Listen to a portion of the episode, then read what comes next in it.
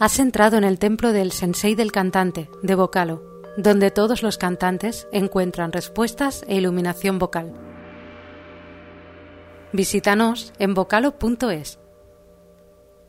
Estás escuchando el episodio número 114. Soy Esther. Solo hay una razón por la que aprender a cantar mejor es difícil. Cantar es confuso. Cuando cantas no tienes más remedio que guiarte por las sensaciones que tienes, en qué lugar sientes tu voz físicamente, qué sientes en la garganta, por dónde sale el sonido. Todas estas sensaciones son únicas para cada uno de nosotros y también son intransferibles. Un militar francés llamado André Massena dijo una vez Nunca le ha servido a nadie la experiencia de otros. Y tenía mucha razón, porque si dos cantantes te explicaran cómo sienten sus voces cuando cantan, cada uno te diría una cosa diferente.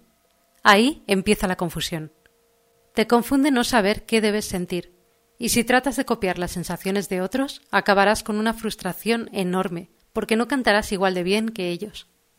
El fin de la confusión pasa por el inicio de la vivencia. ¿Cómo sabes qué se siente cuando estás en la cima de la Torre Eiffel? No lo sabrás viendo las fotos del viaje a París de tu tío, ni siquiera viendo vídeos por Internet, ni leyendo las experiencias de otros.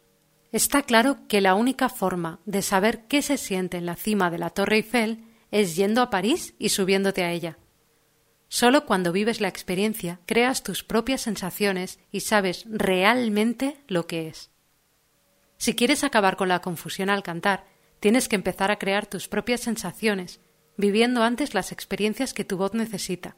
Ya lo dijo Leonardo da Vinci, la sabiduría es hija de la experiencia. Y esa experiencia la creas a partir de las leyes de la voz, cada uno de nosotros sentimos la voz de forma diferente, pero todos tenemos que respetar las leyes acústicas de la voz. Estas leyes son las que nos tienen que guiar para saber qué tenemos que hacer en cada momento. Cuando respetas estas leyes, la voz responde correctamente, y es ahí cuando empiezas a sentir cosas que no habías sentido antes, en lo que a la voz se refiere, claro. Voy a ponerte un pequeño ejemplo para explicarme mejor. ¿Sabías que tu forma de articular las vocales depende de cómo las articulan las personas de las que aprendiste a hablar? Si desde tu infancia aprendiste a pronunciar la vocal A de una forma que no respeta las leyes de la voz, cuando la cantes sentirás que tu garganta se cierra y que el sonido de tu voz es más bien feo. A menudo pensamos que solo existe una A porque en castellano tenemos solo cinco vocales, pero en inglés tienen entre quince y veintiuna y tienen más de una A o lo que los castellano parlantes percibimos como A. Si solo pudiese darte un consejo en toda mi vida sobre el canto, sería este. Aprende a pronunciar y a utilizar la vocal A, una A cerrada. Esta vocal posiciona automáticamente todo tu instrumento en una postura de reposo. Empieza a crear tus propias sensaciones al cantar. Para crear tus sensaciones al cantar, las correctas, tienes que ir cumpliendo con leyes como esta. Cada vez que cumplas una ley más, tu voz da un salto. Cuando cumples las suficientes, empiezas a ver que quizás te equivocabas cuando pensabas que no podías cantar mejor. Si te enfocas en cumplir cada una de las leyes, podrás olvidarte al fin de sentir lo que otros te dicen que tienes que sentir.